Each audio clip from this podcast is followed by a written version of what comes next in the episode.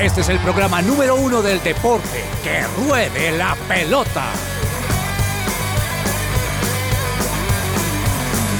Amaneció, hay que salir otra vez a la cancha.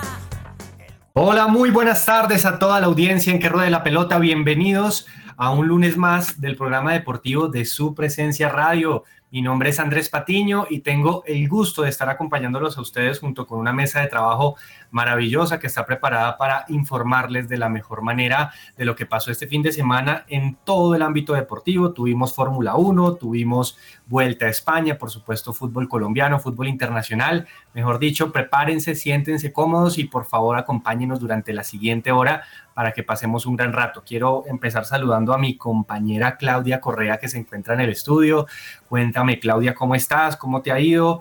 Muchas gracias a eh, los ocho días también por estar acá en la mesa salvando la patria. Cuéntame cómo vas. Hola Andrés, un saludo para ti, a todos los de la mesa y por supuesto también a todos los oyentes. Me siento súper feliz de estar acá en, en mesa, de estar en la emisora y también súper feliz con el clima de Bogotá que está haciendo un frío de verdad que no me cambio por nadie. bueno, bueno, si está haciendo un poquito más de frío. Estamos acostumbrados a tener un poco de días más soleados acá en la capital de la República, pero es cierto lo que dice Claudio, últimamente está haciendo un, frío y sobre todo ayer y hoy un poco nublado. Eh, pero bueno, no, no, no es tan nublado el ambiente por el lado del señor Andrés Cabezas, porque yo me imagino que hoy está muy contento, muy feliz. Me place mucho verlo y saludarlo, señor Cabezas. ¿Cómo, cómo está usted?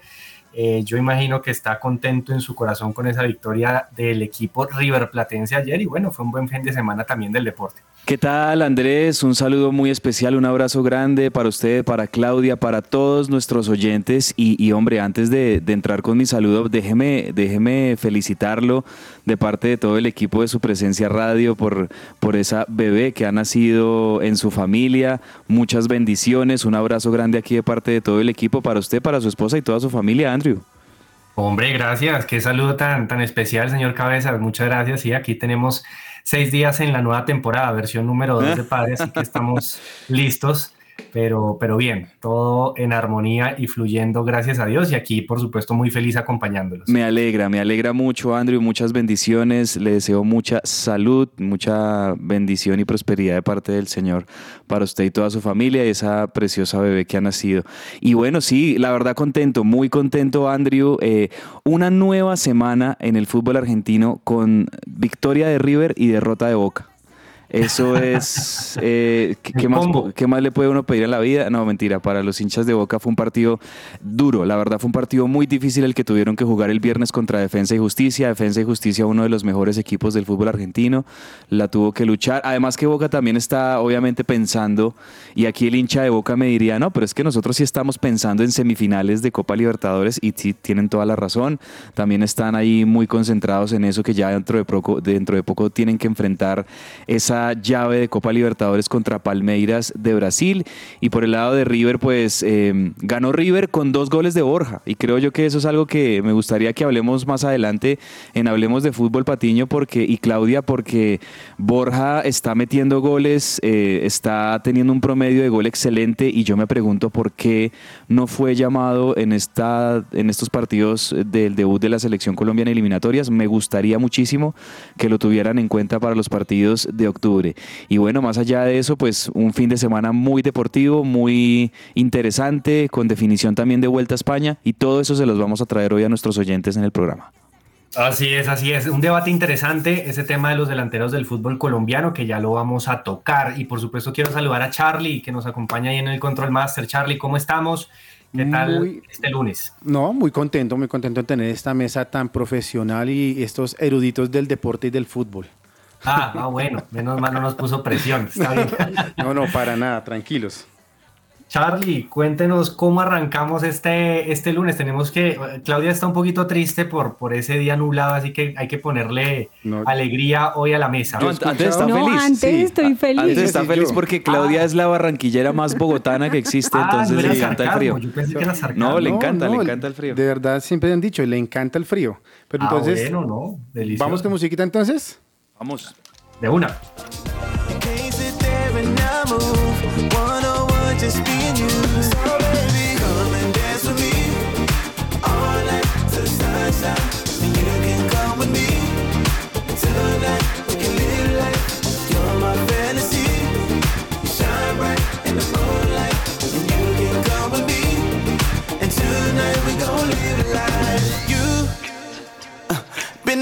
Under that wall for way too long. Come with me, cause it's time to hit the floor. Celebra la pasión del fútbol con un buen café. Coffee and Jesus presenta Hablemos de Fútbol.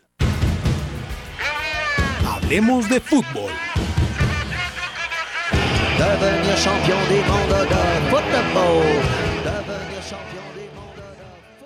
La ansiedad y la depresión te consumen. Permite que Diana Monsalve, psicóloga con principios cristianos, te ayude a encontrar el equilibrio emocional.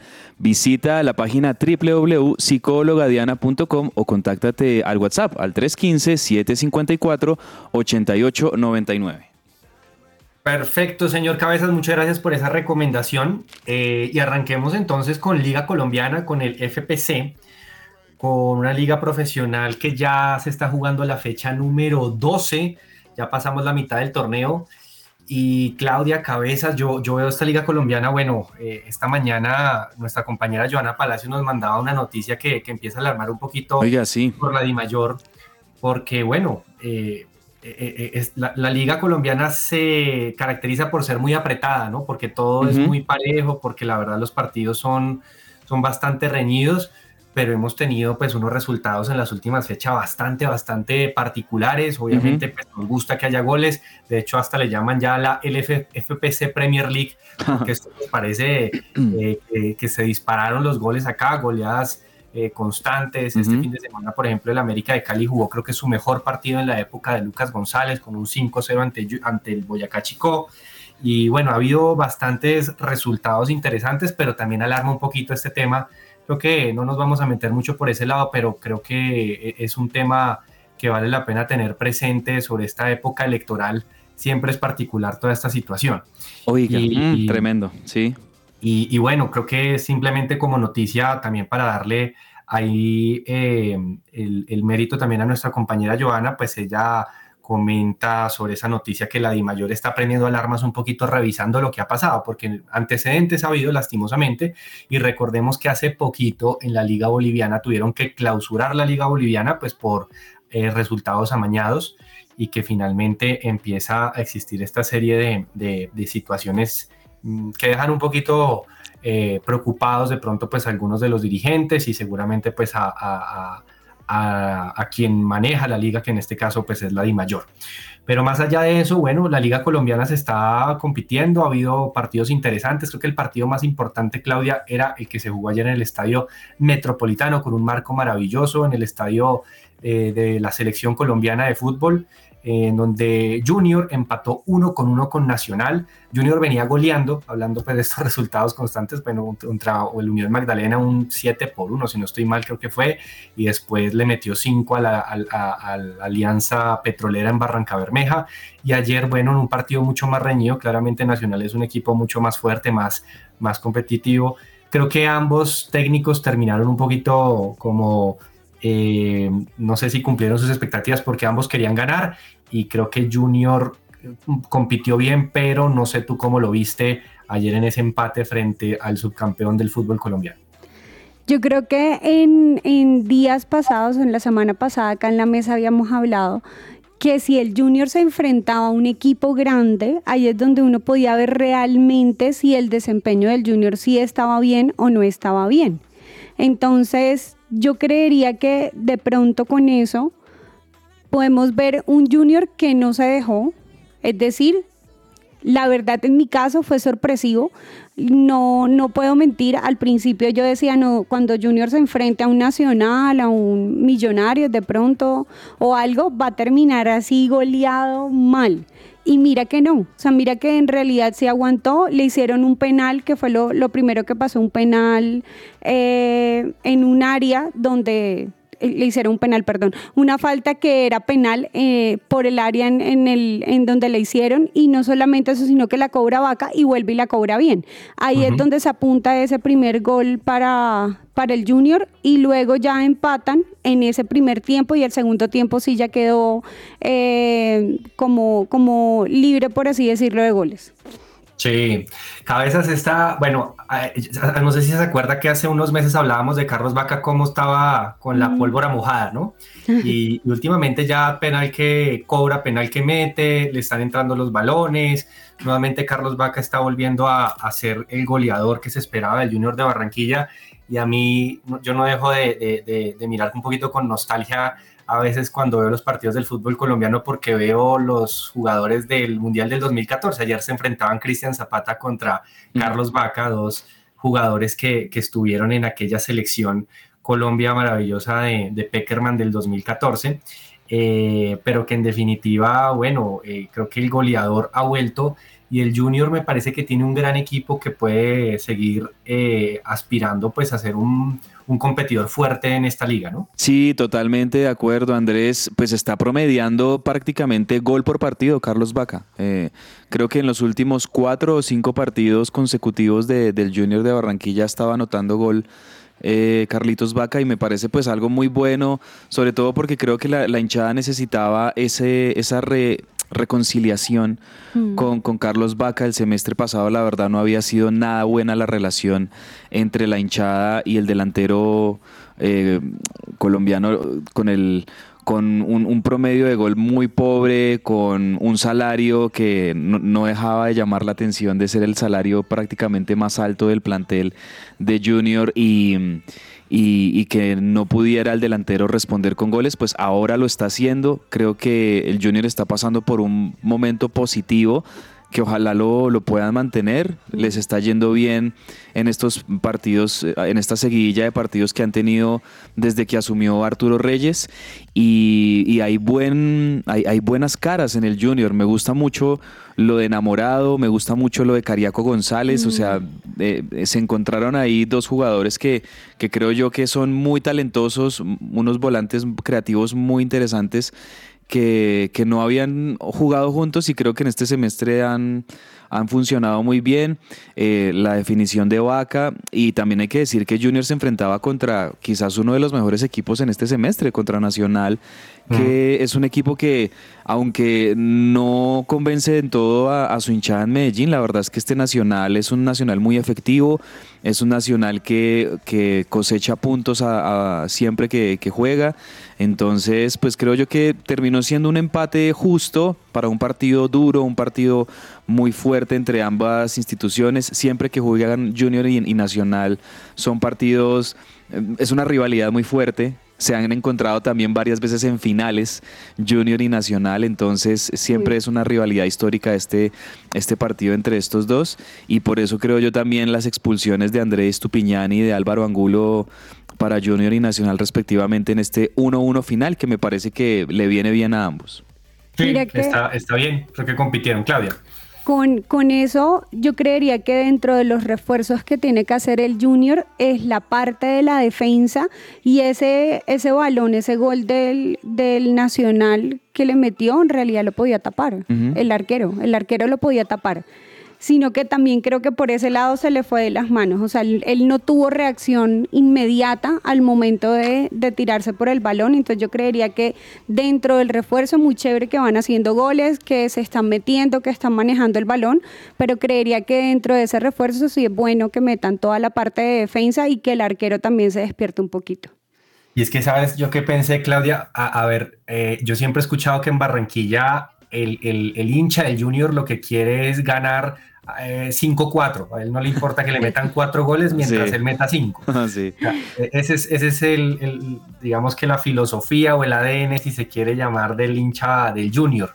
Y, y, creo que este equipo está muy dado a eso porque, claro, ataca muy bien, pero ayer yo veía como Nacional llegaba tan libre, porque uh -huh. claro, un, un, delanteros tan, tan, tan desequilibrantes como Enamorado, como Cariaco, como este David Caicedo, que, que son unas culebras allá arriba, mm.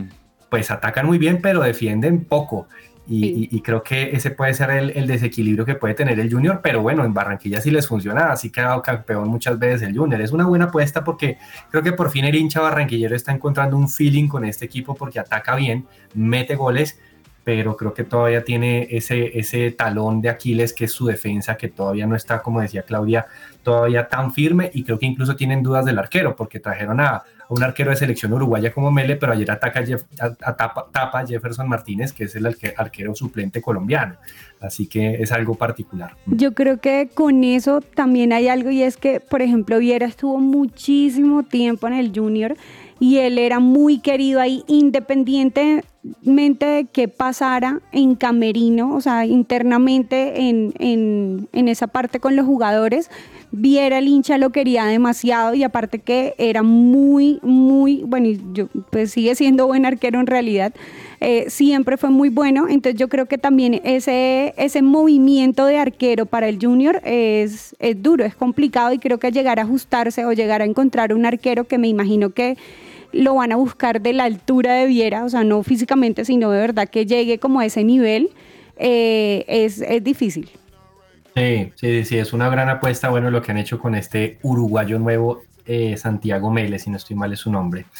Pero les cuento también que el sábado se jugó un solo partido, pero valió como por tres partidos porque metió cinco goles del América. Uy. Cinco por cero al Boyacá Chico, en lo que le decíamos al inicio, creo que es el mejor partido, por lo menos el partido donde el hincha Escarlata sale más contento. Me imagino que, por ejemplo, James, un, un habitual participante aquí de los lunes, debe estar muy feliz porque creo que ya le está sonando un poquito la, la, flauta, a Lucas González después de, muchas críticas. Recuerdo que en un partido ya, perdía, ya pedía a la hinchada americana su salida, eh, porque bueno, estaba inventando posiciones, metiendo jugadores en donde no debería meter, pero creo que le metió un poquito más de orden y se recuperó un defensor como John García que les ayuda mucho a, a sustentar esa defensa.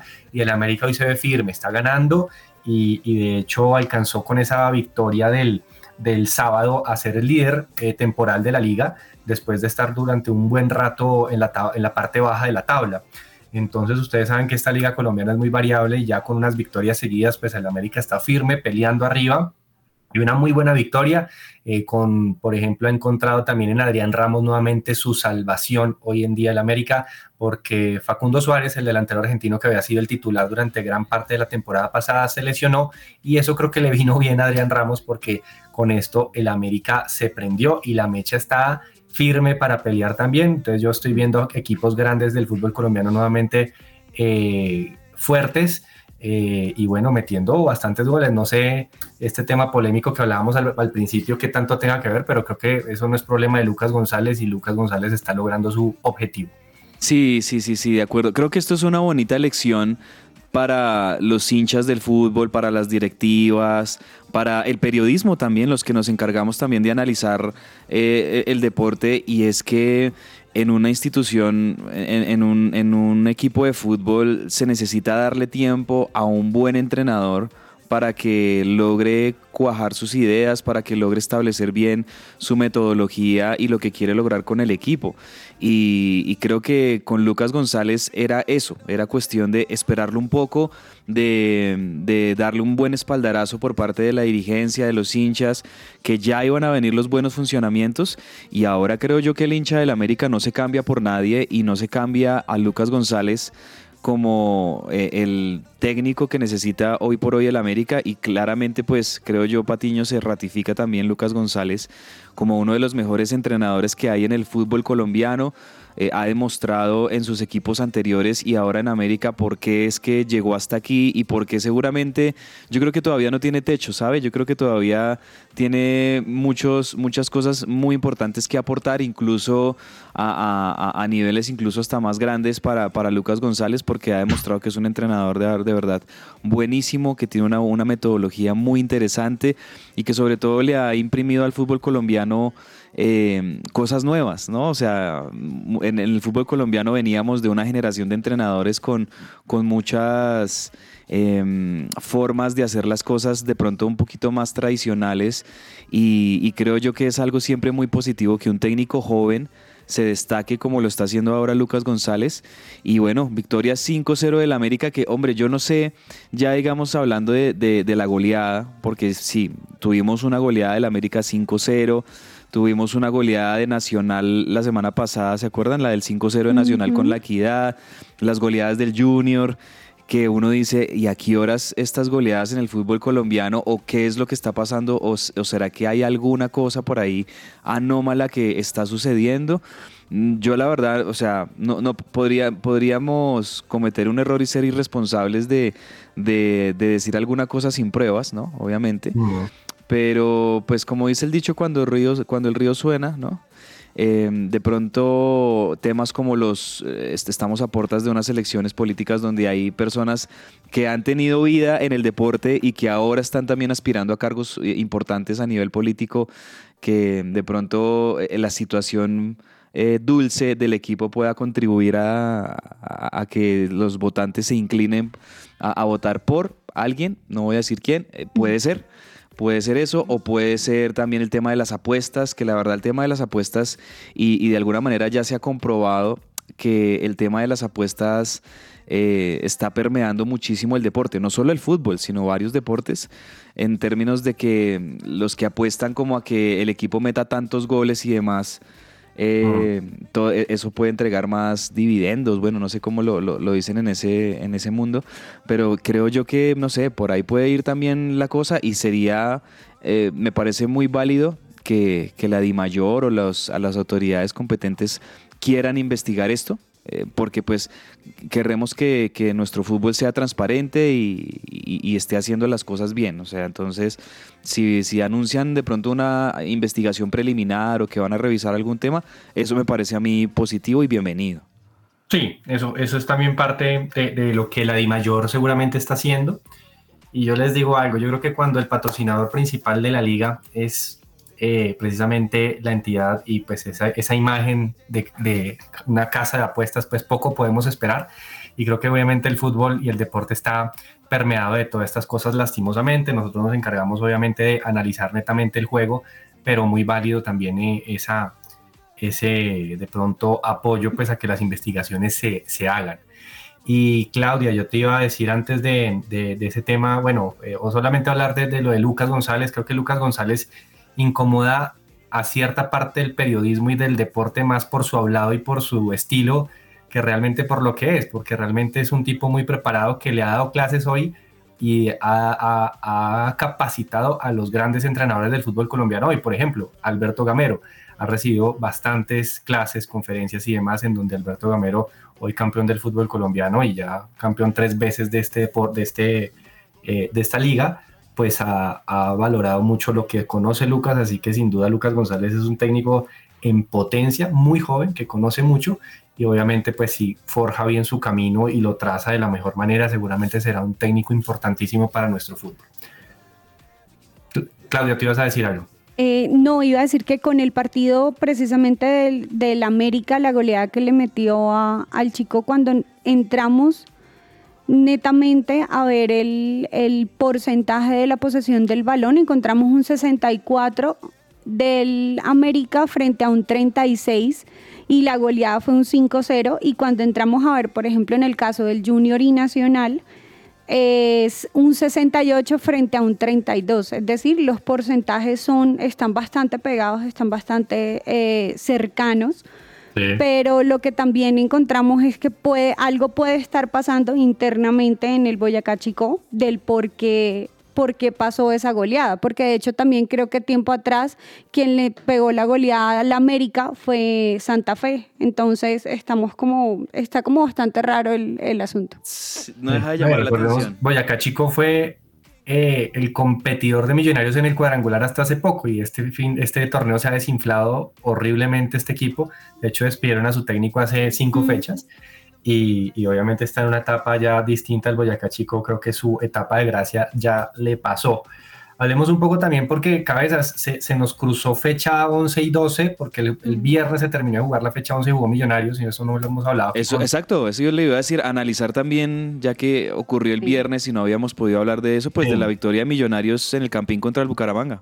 Sí, una victoria muy importante y, y muy, a ver, necesaria para, para Alberto Gamero y su equipo, porque recordemos, venía de dos derrotas, una derrota muy, muy compleja entre Santa Fe por todos esos accidentes de las expulsiones, obviamente el clásico, y, y eso no le, no, no, pues Alberto Gamero lo tenía bastante contrariado, pero llega contra el Bucaramanga, un Bucaramanga que había com- comenzado bien, pero se desinfló también durante las últimas fechas y Millonarios aprovechó bastantes errores que cometió el Bucaramanga y 3 a 0 salió el equipo azul ganador el viernes y es una victoria que tranquiliza por momentos a Millonarios sin entrar todavía a los 8, pero yo le digo algo, hoy juega contra creo que el mejor equipo de la liga por ahora que a mí me ha gustado, bueno, con, con Águilas, Águilas Río Negro, que es el Medellín, uno de los mejores, vamos a decir, eh, en el Atanasio Girardot, seguramente Millonarios va a buscar eh, el triunfo, como siempre Gamero lo querrá hacer, pero le digo que pues el calendario de Millonarios que, que le queda,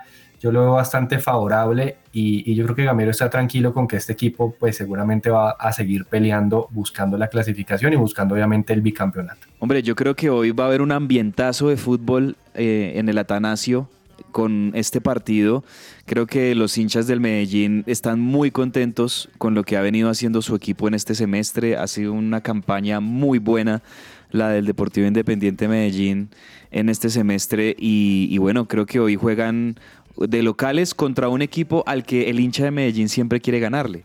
Así como el hincha de Nacional quiere ganarle a Millonarios, el hincha de Medellín también quiere ganarle a, Millonarios por esta buena, bonita rivalidad que hay entre los equipos de Medellín y de Bogotá. Y además porque, bueno, ambos también se han, se han encontrado en, en finales, eh, hay historial no muy lejano de, de partidos muy buenos entre Medellín y Millonarios, Millonarios y Medellín también aquí en el Campín, entonces yo creo que hay ambiente de muy buen fútbol en el Atanasio eh, esta noche. Me, me llama la atención es la hora del partido, ¿no, Andrés? Eh, Ah. Prácticamente a las 9 de la noche se va a estar Por jugando. Argentina casi, casi fútbol argentino. Pa- parece. parece un partido de prime time de fútbol argentino que va a estar terminando por allá a las 11 pasadas, a las Mm. 11 de la noche. Me imagino que obviamente tiene que ver con el tema Win Sports y el tema de la transmisión. Eh, además porque pues lunes es un día laboral, entonces muchas personas eh, seguramente que salen tarde de sus trabajos. También creo yo para darle la oportunidad a, muchos, a muchas personas que van a asistir al Atanasio, que tengan la, la, la posibilidad de llegar a tiempo al estadio. Entonces creo yo que pues es una decisión positiva para un partido que es claramente un partido de muchísima atención porque estamos hablando de uno de los líderes del fútbol colombiano, el Medellín, contra el reciente campeón y uno de los equipos que siempre convoca atención, que es Millonarios. Entonces vamos a tener un bonito partido esta noche.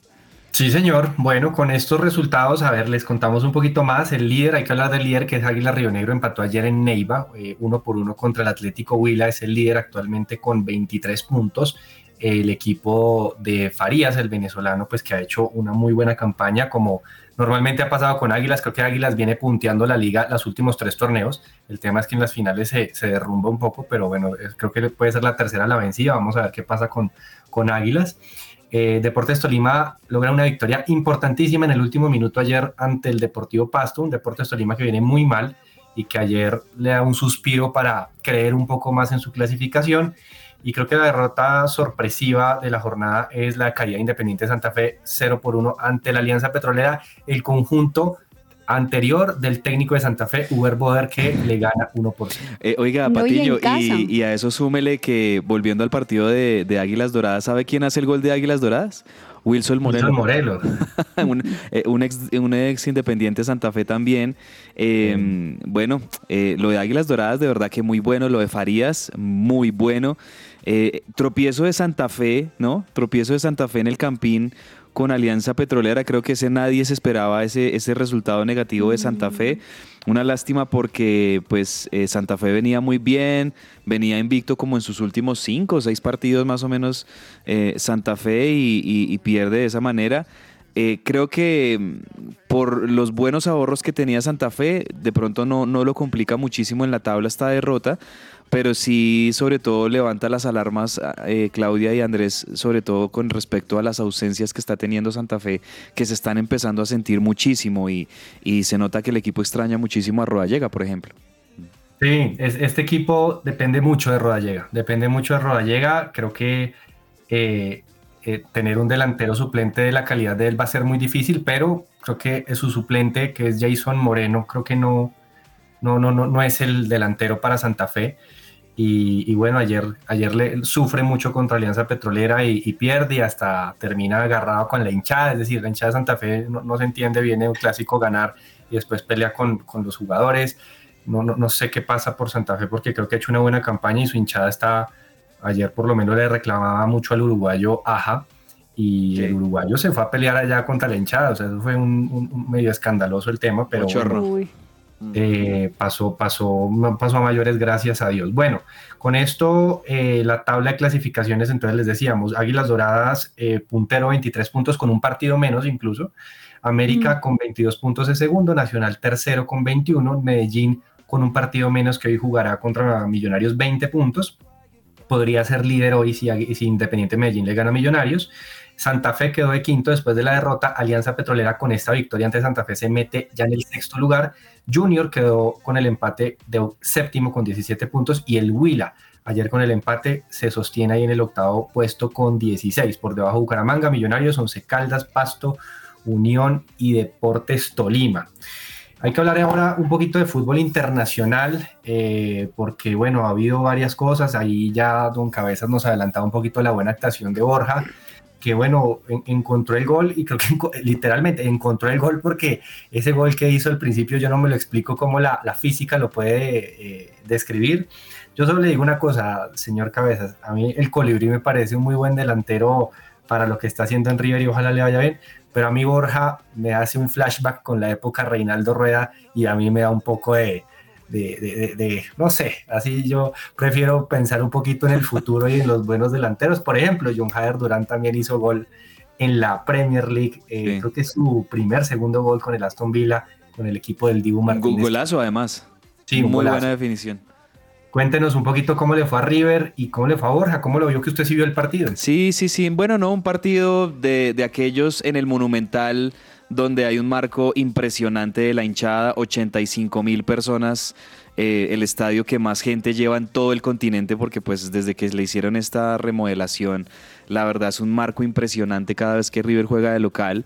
Jugaban contra Arsenal de Sarandí, un equipo que en la temporada pasada, de hecho, le había, había sido el único equipo este Arsenal que le había ganado a River en el Monumental. Eso fue en, en el torneo pasado. Y miren que desde ahí, eh, esto es como un full circle porque desde ahí River ganó todos sus partidos en el Monumental. Y de hecho anoche siguió rompiendo el récord. Creo que ya lleva como, como 13 partidos consecutivos River ganando en el Monumental.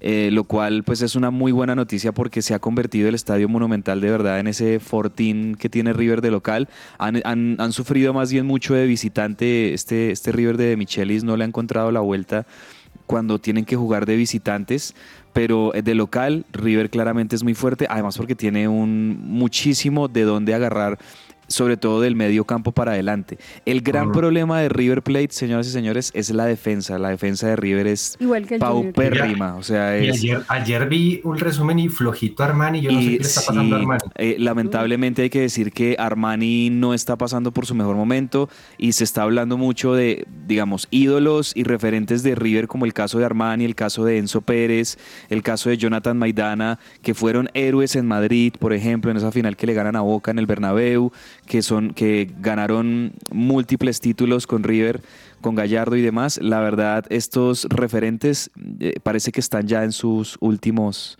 digamos, en, en sus últimos momentos en esta etapa en River y no se me haría extraño que en diciembre se hablara ya de que de pronto Franco Armani deje de ser el, el arquero de River, porque también River está pensando ya en, en renovar esa posición. Creo que Armani ya lo ganó todo eh, con River y, y- y en, los últimos, en los últimos dos años, la verdad, pues sí ha bajado muchísimo el nivel el flaco Armani.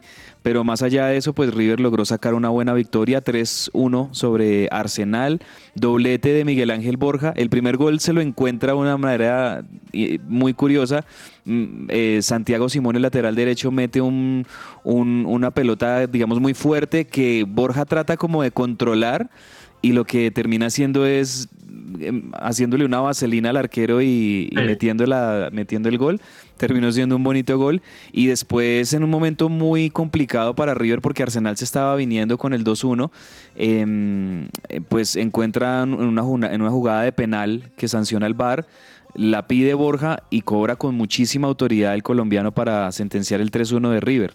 Entonces, me parece que está muy bien, me parece que Borja tiene un buen promedio de gol. Eh, yo sé que con Reinaldo Rueda de pronto no, no, no, no veíamos es- ese, ese goleador certero en Borja, pero creo yo que también tenía mucho que ver con la posición en que jugaba, con que no jugaba muy acompañado y demás. Pero yo sí sigo pensando que Borja es de esos jugadores que es un 9 de área y que se necesita, sobre todo por lo que vimos con la selección Colombia en estos dos partidos de eliminatoria que le faltó muchísimo el gol a Colombia. Eh, para mí, pues sí tiene que ser por lo menos una consideración por parte del cuerpo técnico, más allá de John Hader, de Sinisterra, de Borré, que, pueda existir un, un 9, un 9 killer para la selección Colombia. Ojalá, ojalá lo llamen. Bueno, eh, por otro lado, bueno, veíamos lo de Durán, golazo con el Aston Villa y Linda Caicedo, eh, Claudia, eh, hizo una asistencia con el Real, ¿no? Le fue bien.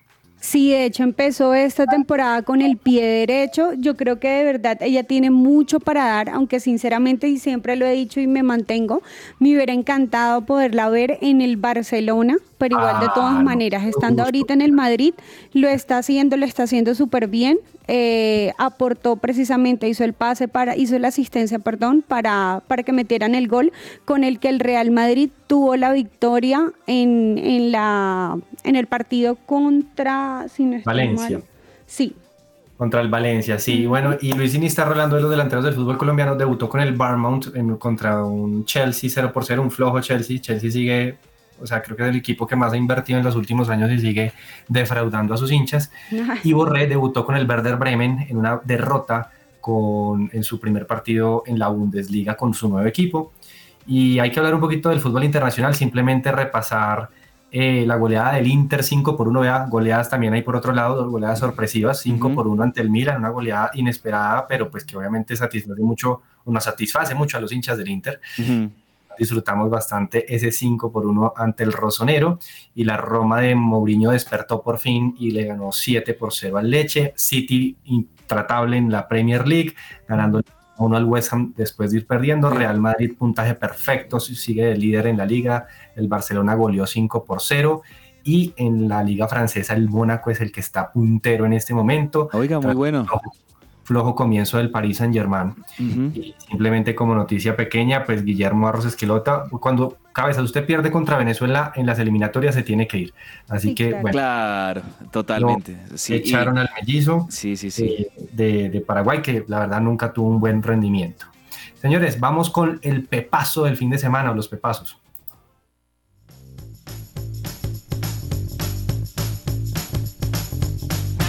El pepazo.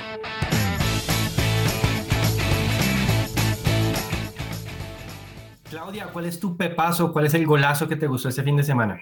Bueno, no este fin de semana, pero sí lo voy a tomar del partido que tuvo el Junior contra Alianza Petrolera el jueves, si no estoy mal, creo que fue el jueves en la noche.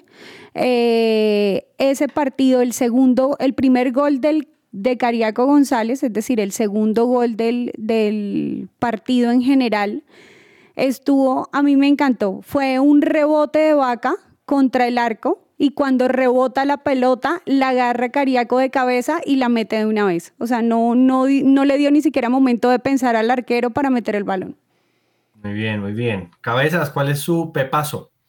Bueno, en la victoria ayer de River 3-1 contra Arsenal de Sarandí, eh, bueno, los dos goles de Borja, por supuesto, los celebramos, pero la verdad, el segundo gol que, que anota River es un golazo eh, totalmente mm, del ADN de River. Tic-tac, toque-toque, eh, posesión de pelota, eh, llevar la pelota de un lado a otro y le queda la pelota a Nico de la Cruz que me parece que está pasando por un momento sensacional en su carrera, el volante uruguayo que también metió gol eh, con la selección uruguaya ahorita en, en eliminatorias y que la verdad creo yo es de los mejores jugadores que hay en el continente, un zapatazo de fuera del área para redondear una jugada colectiva de River que, hombre, es, es- esos son los goles que, que a los hinchas de River nos hacen felices porque son totalmente del ADN riverplatense, dominio de pelota, juego colectivo y sellándolo con un golazo. Sí, señor. Bueno, y mi pepazo se lo quiero eh, dar a Federico Valverde, el uruguayo del Real Madrid, Mm. que la verdad es sensacional este jugador. Yo me acuerdo que en alguna época criticaban tanto a Zidane porque decían, ¿cómo va a poner a Valverde por encima de James? Eh, ese tronco de Valverde, pero la verdad creo que el tiempo le ha dado tanta razón a Zidane. Y, y- y aquí estamos viendo un uruguayo eh, que, que tiene un- un- una pegada, una velocidad impresionante. Y bueno, con un remate de fuera del área al palo ceñido, así tipo golazo eh, como los de Cross en, alguna época, bueno, le da el empate temporal al Real Madrid para después que el Real Madrid gane 2 por 1 y ponga a celebrar a la hinchada merengue. Oiga, Señores, Andrés, vamos a unos cortos eh, comerciales. yo sé que Cuénteme, nos vamos a Cabello. comerciales, pero solo quería decir una cosa. ¿Qué generación de futbolistas tiene Uruguay en este momento? O sea, tienen unos jugadores impresionantes, sobre todo del medio campo para adelante. Creo que Uruguay va, va a hacer grandes cosas con esta generación de, de futbolistas que están apareciendo. No se cansan de sacar buenos jugadores. Señores, vamos a unos cortos comerciales y ya volvemos con más allá de la pelota. Su presencia radio te acompaña. Todo lo que tiene que saber más allá de la pelota.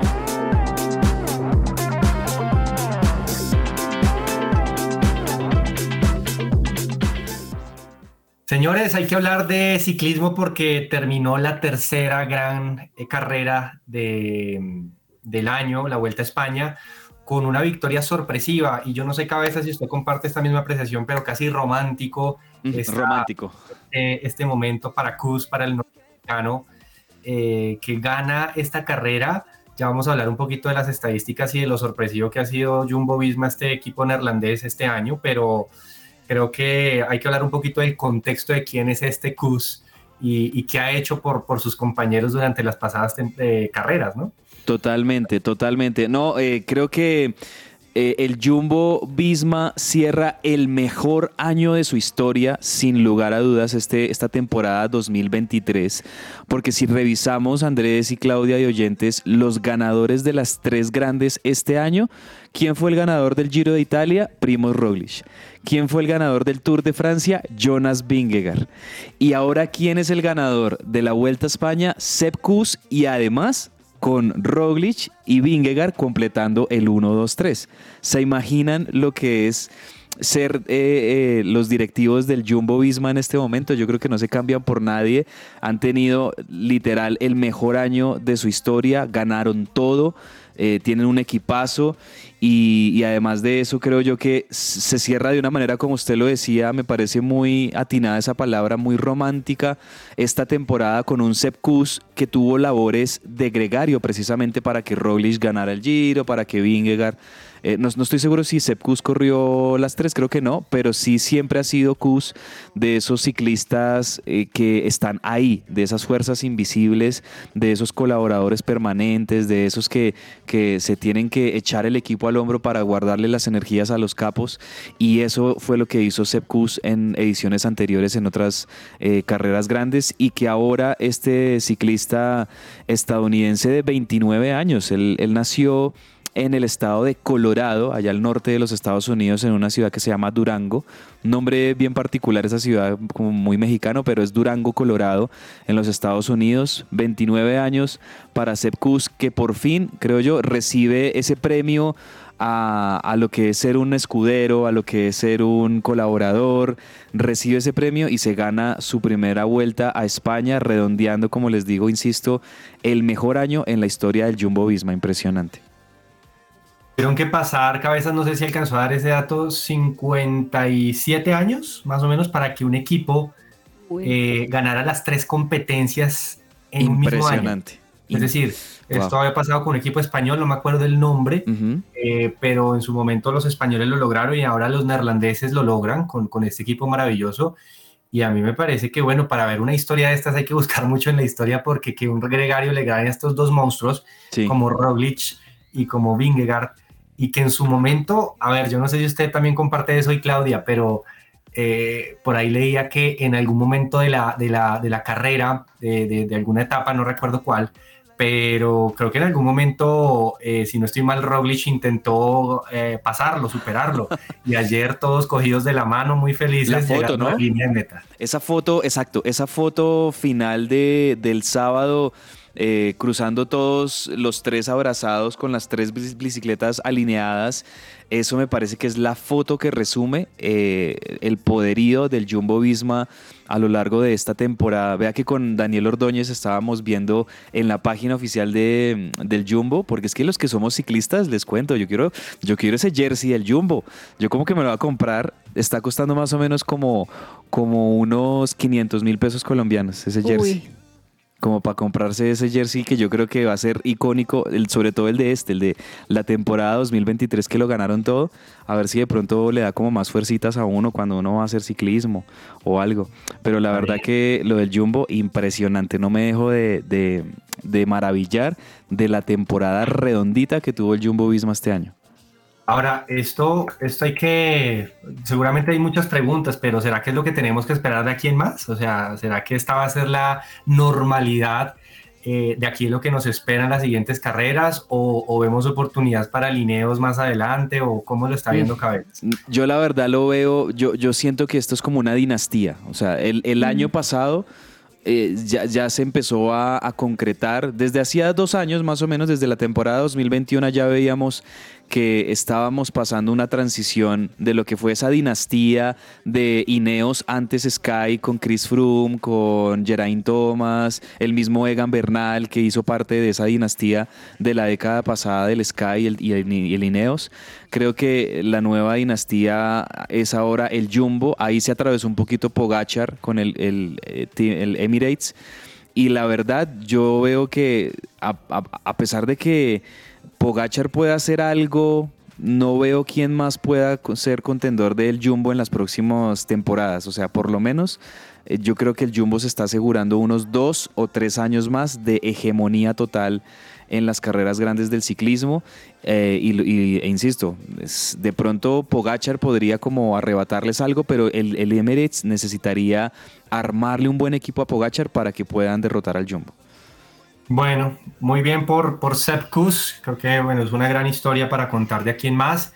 Y hablar de los colombianos, creo que también ha sido, no sé si, si compartimos esto, pero pues Santiago Buitrago sabemos que fue el mejor en la décima posición a 11 minutos 38 segundos. Einer Rubio en la posición número 16, Sergio Higuita en la 43, Egan Bernal en la 55, Diego Camargo en, och- en la 84 y Juan Molano en la 147 terminaron siendo las posiciones de los colombianos. Creo que una décima posición cabezas no está mal, ¿no? Top Para, 10. para Buitrago. Mm, Sí, top 10 para Buitrago, también ganador de etapa en esta Vuelta a España. Muy buena la actuación de los colombianos.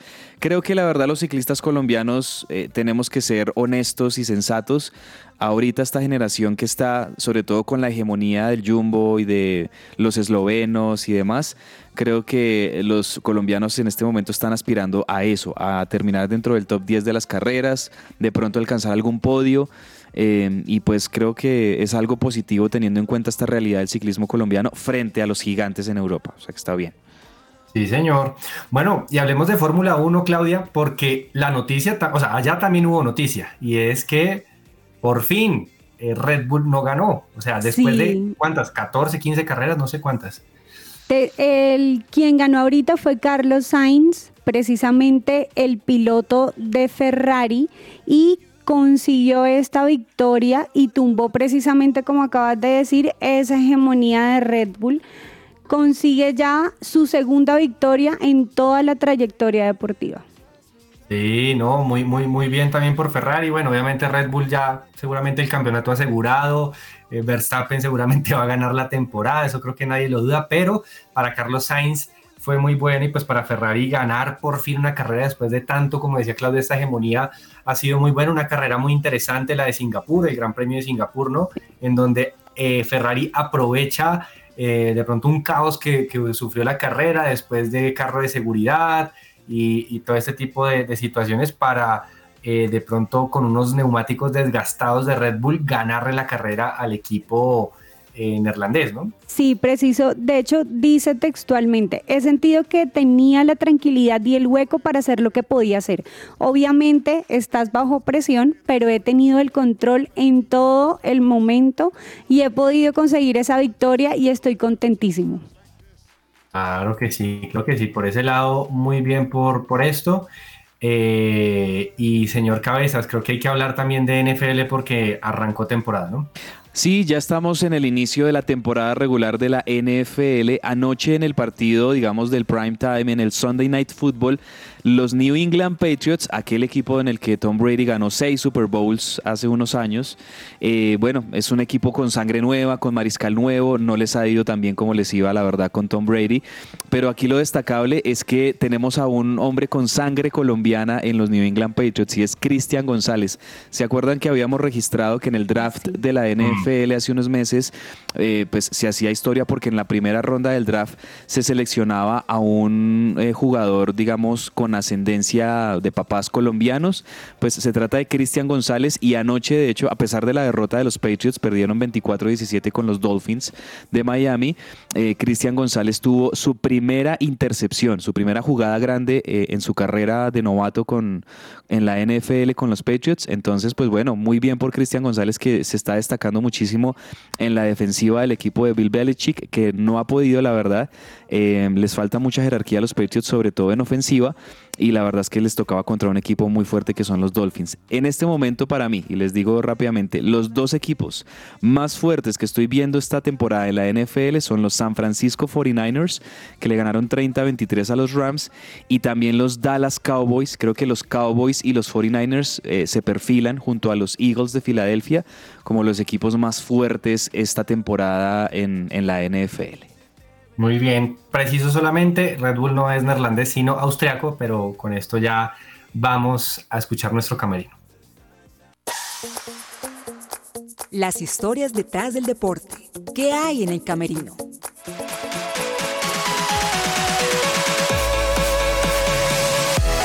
Nikola Jovic, Giannis Antetokounmpo, Stephen Curry, Jimmy Butler, Jason Tatum, Joel Embiid, Luka Doncic, Kevin Durant y LeBron James.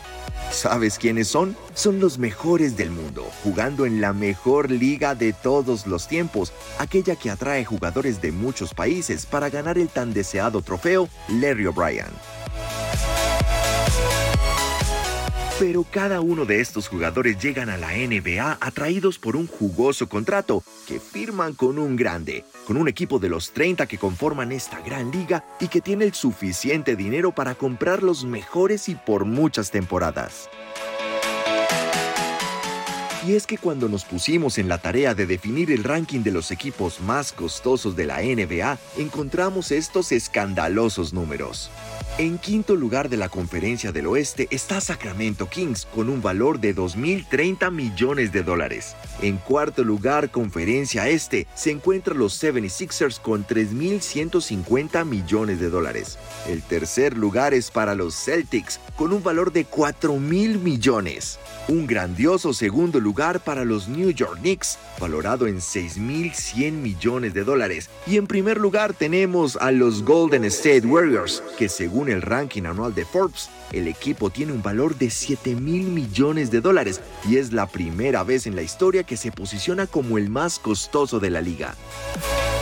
Excelentes jugadores participando en la mejor liga dentro de grandes equipos e inmensos presupuestos. Así es la NBA. Este fue un informe de Diego Sánchez para el Camerino en que ruede la pelota.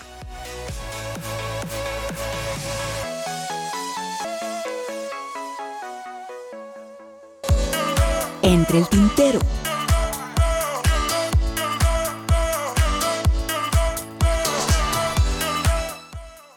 En Coffee and Jesus queremos ser tus cómplices. Compra una gift card y esta es la mejor opción para que esa persona especial escoja lo que desea dentro de nuestra variedad de productos. Y en Kangu llega seguro a tu casa, llega puntual y llega también al aeropuerto o viaja seguro con tu empresa con los servicios de Kangu.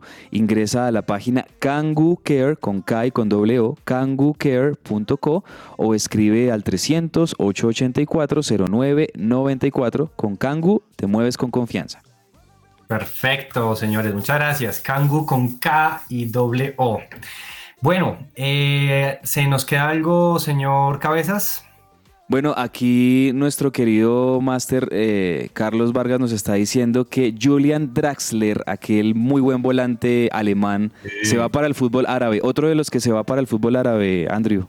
20 Sí, millones no de, de euros, ¿no? La transacción. No para, no para. Eso es una buena reflexión que algún día haremos, pero, pero esto es imparable. Creo que esto nada, nada lo puede parar por ahora sobre esa eh, fluidez que va a tener el fútbol ára- ára- árabe y obviamente pues también en la MLS. Clau, ¿qué se nos queda? Bueno, se nos queda en el tintero, de hecho, que María Camila Osorio, quien había salido del, del WTA de San Diego, al parecer por una lesión o una incomodidad en el brazo y no lo pudo seguir haciendo, ya retomó nuevamente, ahora está en el WTA de Guadalajara y en este momento está jugando contra Magdalena Freck y va el primer set a favor de Magdalena y el segundo hasta este momento eh, está 1-1. Entonces vamos a ver cómo termina ese partido. Ok, listo. Para terminar, les quiero dar un parte de tranquilidad. El fin de semana tuvo una lesión y salió un poco molesto eh, John Arias del Fluminense en, un- en su partido contra el Vasco da Gama que perdieron. Eh, estaba un poco preocupada la situación sobre John Arias, pero hay un parte de tranquilidad y no es una lesión de ligamentos. Al parecer, eh, en la imagen tuvo una leve lesión en el tobillo derecho y estarán preparando al jugador para las semifinales de la Libertadores. Creo que el Fluminense es el máximo candidato y creo que John Arias hace parte fundamental de esta nueva etapa de la selección Colombia.